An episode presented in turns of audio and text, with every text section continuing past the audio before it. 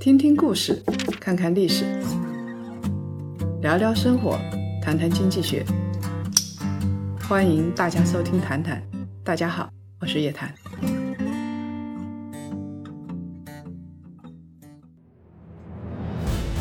叶檀财经西藏徒步之旅八月即将启程，一生必去一次西藏，由叶檀博士亲自带队徒步雅鲁藏布大峡谷，转神山，拜圣湖。聚焦后疫情下的企业发展和个人投资，我们一起聊投资、谈管理。二零二零夜谈财经西藏徒步之旅等你而来，详情请咨询幺三六六幺六三四五六五幺三六六幺六三四五六五。谈家们，周五好，欢迎收看本期《谈谈之牛熊交易所》，险资又回来了。二零二零年七月十七号，中国银保监会呢发布了一则文件，保险公司允许投资资本市场的比例再次被大大大的放宽了，从百分之三十提高到了百分之四十五。炒股的朋友都知道啊，险资是 A 股的常客，二十年来，险资以不同的权益比例活跃在 A 股市场，但是呢，险资的风格和吃相一直在变，所以监管部门的监管尺度也一直在变。我们回顾一下险资在 A 股市场的变化。二零零四年十月二十四号，也就是十六年前，一纸文件直接打开了险资投资证券市场的大门。十年之后，二零一四年底，保险资金借助万能险大规模进军 A 股市场，掀起举牌热潮。说白了，不过是搞到了便宜的钱，进行了股票收购，市场极端疯狂，一波一波的热搜。王石、董明珠这些企业家纷纷下场，失的就是当时代表险资的姚振华。当时的证监会主席刘士余说，部分险资是野蛮人。他还发出警告，某些保险公司约谈十次不如停业一次，不行直接吊销牌照。二零二零年七月十七号，中国银保监办公厅发布了新文件，增加险资投资资本市场的比例。对于险资的入市的态度又发生了变化，又转弯了。我们的政策对于险资的监管就像放风筝，一会儿紧一会儿松，险资也是晕头转向。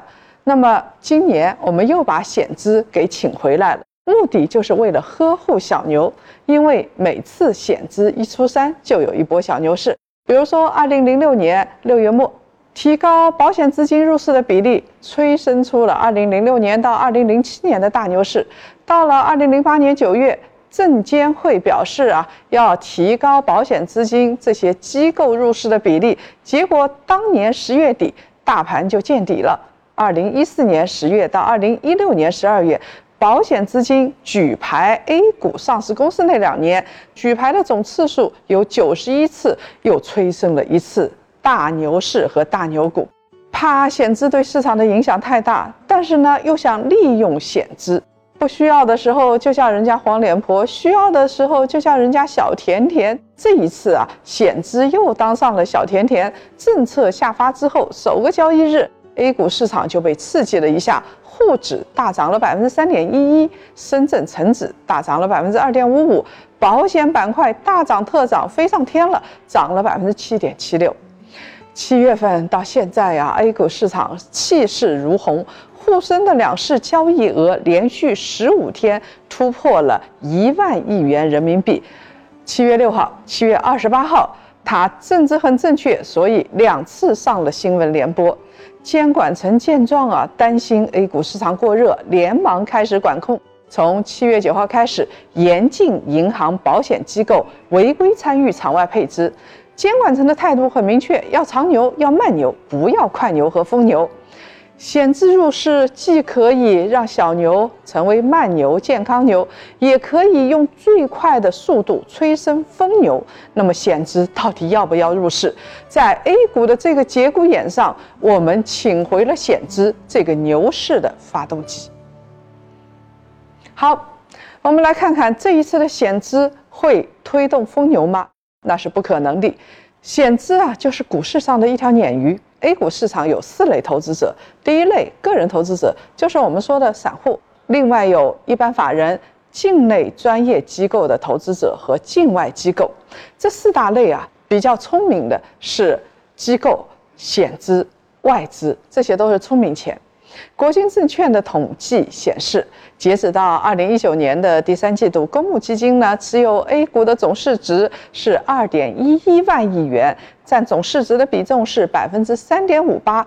那外资呢占的比重是百分之三。没想到外资有这么多呀，大家也没想到吧？但是更加没想到的是，保险资金去年三季度底持有的 A 股总市值是二点二四万亿元，占总市值的比例为百分之三点七九，比外资公募基金占的市场份额要高。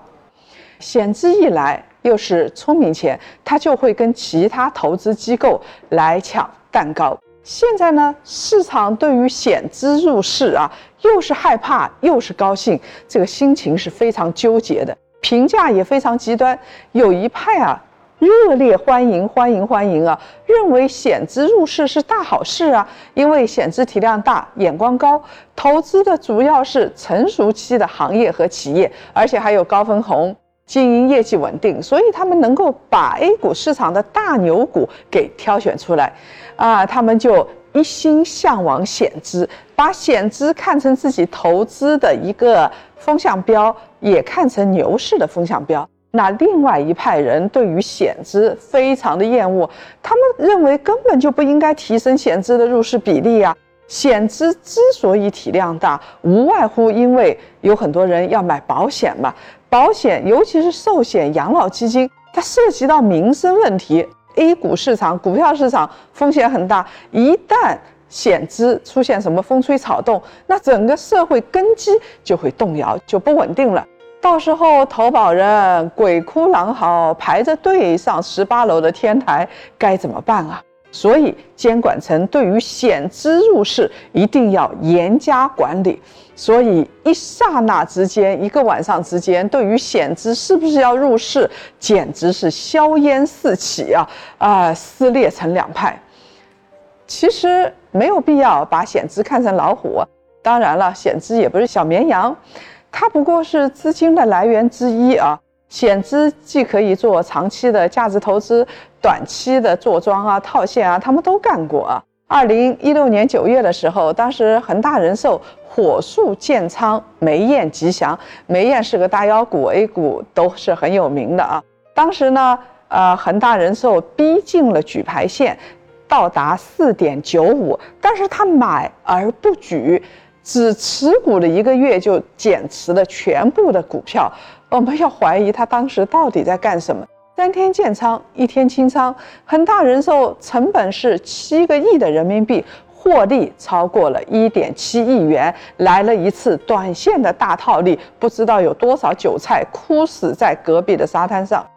类似买而不举的例子还有很多，比如说栋梁新材、基层电子、国民技术等等。散户如果追高买入的话，就中了这些险资的圈套。险资也会进行价值投资，他们就像证金、汇金、社保基金一样啊，绝大部分的险资的资金是要追求稳健的，所以我们看到买一百年国债、五十年国债的也都是险资，因为它有一个资产配置，险资是讲纪律的。从数据上来看啊，到目前为止已经披露的上市公司的半年报啊，持股市值啊，证金、汇金、社保基金，它增加持有的都是大白马股，比如说贵州茅台、陆家嘴、海康威视、海大集团、思源电器、世兰威，啊，这些都是大白马股。那么。保险公司呢，同样也是如此。中国人寿在二季度的时候加仓了贵州茅台，占贵州茅台流通股的比例是百分之零点三一，单季的浮盈就超过了十四亿啊啊！祝贺祝贺！还有泰康人寿。他们二季度的时候加仓了二十九点五六万股的金城医药，那么我们也知道，今年医药股啊、疫苗股都是大涨特涨的，所以保险资金它也希望短期内能够获得一些收入。那我们要问一个扎心的问题了：二零二零年加大保险资金的入市比例，我们会带来一个大牛股吗？暂时还没有看到啊，不要抱有太大的希望。政策公布后，A 股只印了一天，而且在险资松绑之前啊，他们已经举牌十六次了，然并什么，反正市场是没有什么反应啊，也没有什么牛市影响力。啊，现在保险资金配资、投资类的资产一直保持在百分之二十二左右，也就是说，不管你允不允许，你原来就允许到百分之三十，他现在持有这个证券资产，你原来允许是百分之三十，他持有资产是百分之二十二，你允许他持有到四十五，他持有的还是百分之二十二，他是有自己的一套逻辑的，资金不可能一下子全部流进市场。这是短期来看，保险对于市场的影响其实不大的。那么长期又怎么样呢？